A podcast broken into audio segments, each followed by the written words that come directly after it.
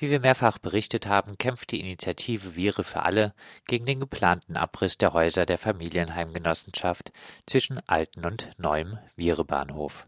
300 sehr gut erhaltene, bezahlbare Wohnungen könnten perspektivisch wegfallen. Auch der Gestaltungsbeirat der Stadt Freiburg hat sich klar für den Erhalt des Ensembles ausgesprochen. Am Montag, den 15. Januar, fand nun ein Rundgang der Initiative Viere für alle statt, mit Mitgliedern des Bauausschusses. Radio Dreieckland begleitete den Rundgang.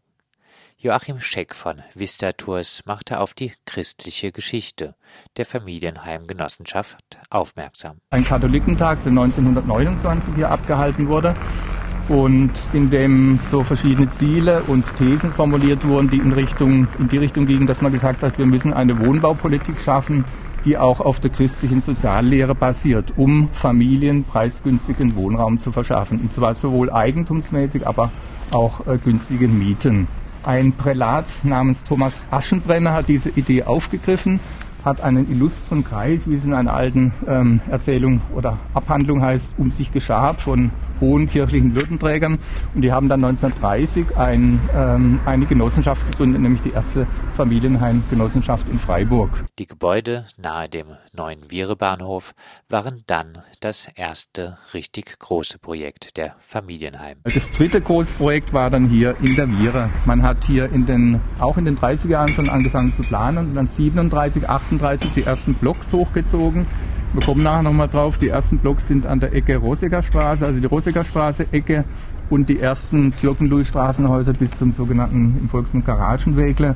Das waren die ersten Bauten, die 38 fertig geworden sind. Man hatte damals eigentlich schon das ganze Quartier geplant.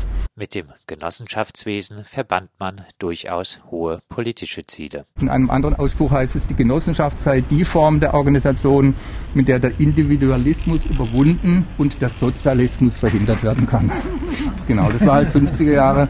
Zudem auch nach Ansicht des Gestaltungsbeirats erhaltenswerten Ensembles gehören nicht nur Wohnhäuser. Diese Ladenzeile ist etwas absolut Besonderes in Freiburg. Es gab früher viele dieser Ladenzeilen, die waren einfach dazu gedacht, größere Wohnsiedlungen praktisch im Prinzip eine, rundum eine Komplettversorgung zu bieten. Die großen Innenhöfe dienen als sozialer Treffpunkt für das ganze Quartier. Aus meiner Sicht und nicht nur aus meiner Sicht positiv hervorzuheben ist einmal dass es eine sehr gewachsene Nutzungsstruktur auch ist und dass viele nachbarschaftliche Verhältnisse gibt. Es gibt, man hilft sich gegenseitig, man trifft sich hier in diesen Freiflächen. Was ja auch der Gestaltungsbeirat positiv hervorgehoben hat, ist, dass es das Verhältnis zwischen Bebauung und Freiflächen hier eben offenbar sehr ausgewogen ist und dass es auf keinen Fall gestört werden sollte. Der Rundgang führte auch in abrissbedrohte Wohnungen in der Quäkerstraße. Anders als von der Familienheim suggeriert, wirkte der Wohnraum alles andere als akut sanierungsbedürftig.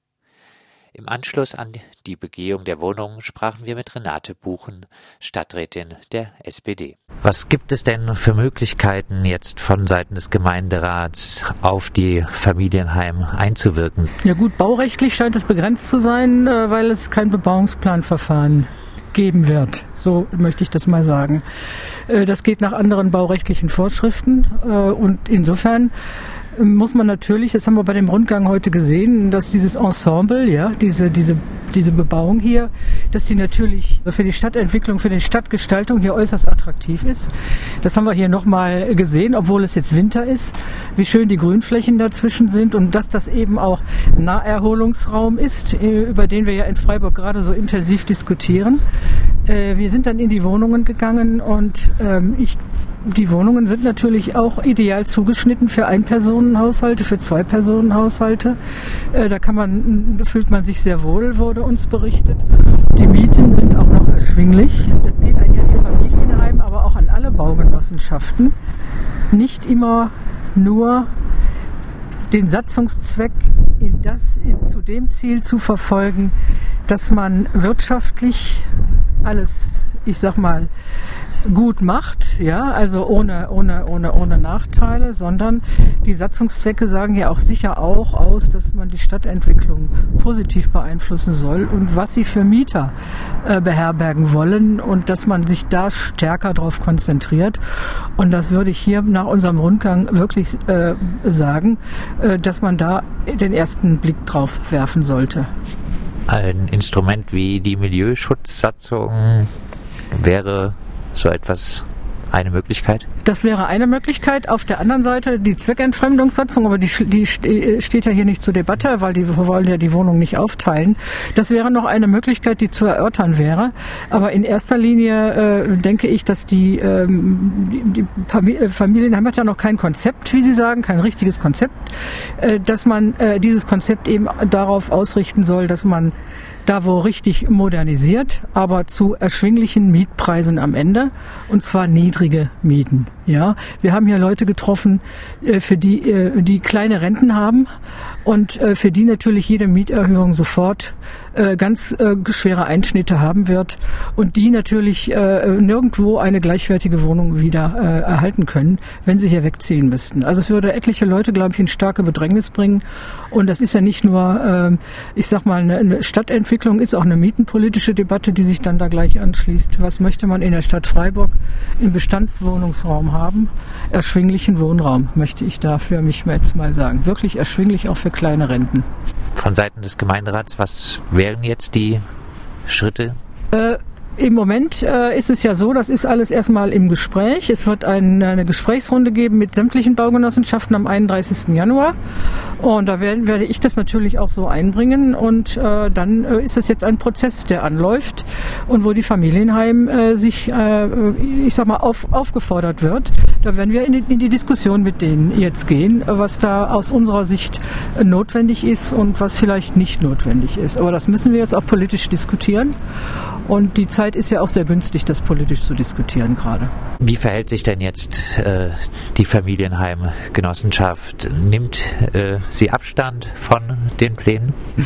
Können wir so gar nicht genau sagen, weil der Vorstand uns mitgeteilt hat, dass die nach der Sitzung Gestaltungsbeirat mit dem Aufsichtsrat zusammengesessen sind und das Thema aufs neue Jahr vertagt haben. Uns ist bekannt, dass Ende Januar, Anfang Februar wohl nochmal eine Sitzung Vorstand Familienheim stattfinden wird und dort wollen die dann das weitere Vorgehen besprechen. Bis dahin hängen wir ein bisschen in der Luft, weil wir eigentlich gar nichts wissen. Weder Bleiben Sie jetzt dabei, dass Sie abreißen wollen, oder sind Sie doch bereit, auf das vom Gestaltungsbeirat einzugehen und erstmal ein Gesamtkonzept zu erstellen? Aber neuere Informationen, was Umsetzung etc. angeht, haben jetzt äh, möglicherweise betroffene MieterInnen jetzt auch nicht erhalten. Was wir wissen ist, die Umsetzung läuft weiter. Also das ist nicht gestoppt worden. Interessierte Nachbarn, die sich umsetzen lassen wollen, können nach wie vor Angebote annehmen. Zum höheren Mietpreis.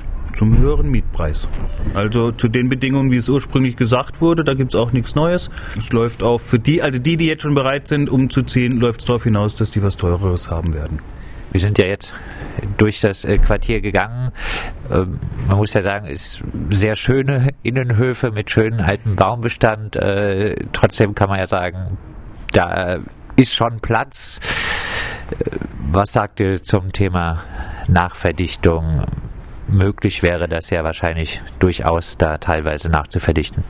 Also momentan die offizielle Einstellung von der Vollversammlung ist, dass wir nicht über Nachverdichtung reden. Realistisch wird es die Zukunft zeigen, was nun wirklich kommen wird. Aber momentan reden wir erstmal von Abriss stoppen, Umsetzung stoppen, dann sind wir bereit, über weitere Sachen zu sprechen. Soweit Wolfgang von der Initiative Viere für alle. Gegenüber den abrissbedrohten Häusern in der Quäkerstraße lag ehemals das Studentinnenwohnheim St. Ludgard. Die Studentinnen kämpften gegen den Abriss. Doch sie waren nicht erfolgreich. Auch dieses Wohnheim gehörte der Familienheim. Und auch hier wurde abgerissen. Nun stehen neue Häuser an der Stelle, die so aussehen, wie neue Häuser nun mal aussehen und deren Mieten für die meisten BewohnerInnen der Familienheimwohnungen in der Quäkerstraße nicht leistbar wären.